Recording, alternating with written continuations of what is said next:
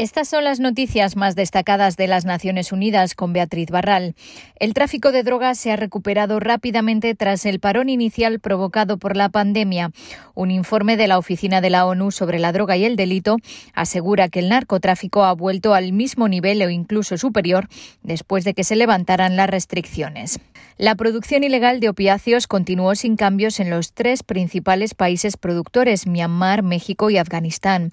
En cuanto a la cocaína, en 2000 a pesar de algunas interrupciones de la cadena de suministro de fabricación al principio de la pandemia, no parece que el cultivo del arbusto de coca en Colombia, Perú y Bolivia se haya visto afectado de forma significativa. La pandemia de COVID-19 sí provocó cambios en el consumo. En general, las drogas sintéticas y la cocaína se usaron menos debido al cierre de los locales sociales y recreativos, mientras que el consumo de marihuana y tranquilizantes aumentó. El acceso a las drogas también se ha simplificado más que nunca con las ventas ilegales en Internet, que ya tienen un valor de 315 millones de dólares anuales. Pese a que el monto todavía supone un porcentaje pequeño del negocio del narcotráfico, las ventas se cuadruplicaron entre 2011 y 2017. Las transacciones de drogas sin contacto, como por ejemplo a través del correo, también están en aumento, una tendencia posiblemente acelerada por la pandemia. Entre 2010 y 2019, el número de personas que usan drogas aumentó un 22% hasta los 275 millones. En 2019, casi medio millón de personas murieron por enfermedades relacionadas. La sustancia más consumida es el cannabis, con 200 millones de usuarios en 2019. Aunque la potencia del TCH, el principal activo del cannabis, casi se ha cuadruplicado en las últimas dos décadas, en Estados Unidos ha bajado la percepción de riesgo entre los más jóvenes. África se enfrenta a una tercera oleada de la pandemia de COVID-19 que se extiende más rápido y golpea con más fuerza y pronto superará el pico de principios de 2021. Los casos de COVID-19 han aumentado durante cinco semanas consecutivas. Al ritmo actual de infecciones, la ola en curso va a superar al anterior a principios de julio. La pandemia está resurgiendo en 12 países africanos por una combinación de factores como el poco respeto de las medidas de salud pública, el aumento de la interacción social y los desplazamientos, así como la propagación de variantes.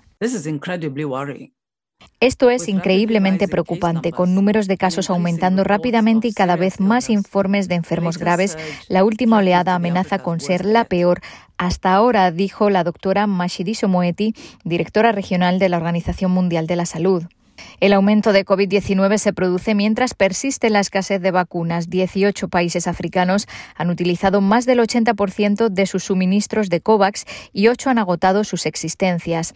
Moeti pidió a los países africanos que validen todas las vacunas que han obtenido la autorización de emergencia de la OMS. África todavía puede contrarrestar el impacto de este rápido aumento de las infecciones, pero la oportunidad se está cerrando. Todo el mundo puede aportar su granito de arena tomando precauciones para evitar la transmisión, insistió la directora regional. Cambiamos de asunto. El alto el fuego entre Israel y Hamas en Gaza sigue siendo muy frágil, advirtió al Consejo de Seguridad el enviado especial de la ONU para Oriente Medio, que pidió a todas las partes que colaboren para reducir las tensiones. La ONU está trabajando para solidificar el cese al fuego, dijo Thor Wennesland, y permitir la entrada de ayuda humanitaria para estabilizar la situación en Gaza. Insto a todas las partes a que se abstengan de dar pasos y provocaciones unilaterales, a que tomen medidas para reducir las tensiones y a que permitan que estos esfuerzos tengan éxito.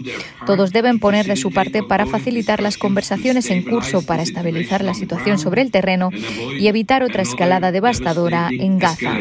Wenesland también pidió una investigación independiente de la muerte del activista y ex candidato político Nizar Banat tras ser arrestado por las fuerzas de seguridad palestinas. Y el secretario general se encuentra en Bruselas para participar en una cumbre de la Unión Europea marcada por la ley recientemente aprobada en Hungría que prohíbe compartir contenidos sobre homosexualidad o reasignación de género con menores de 18 años. A preguntas de la prensa sobre la ley húngara, que aún debe ser refrendada por el presidente, Antonio Guterres dijo que todas las formas de discriminación son totalmente inaceptables.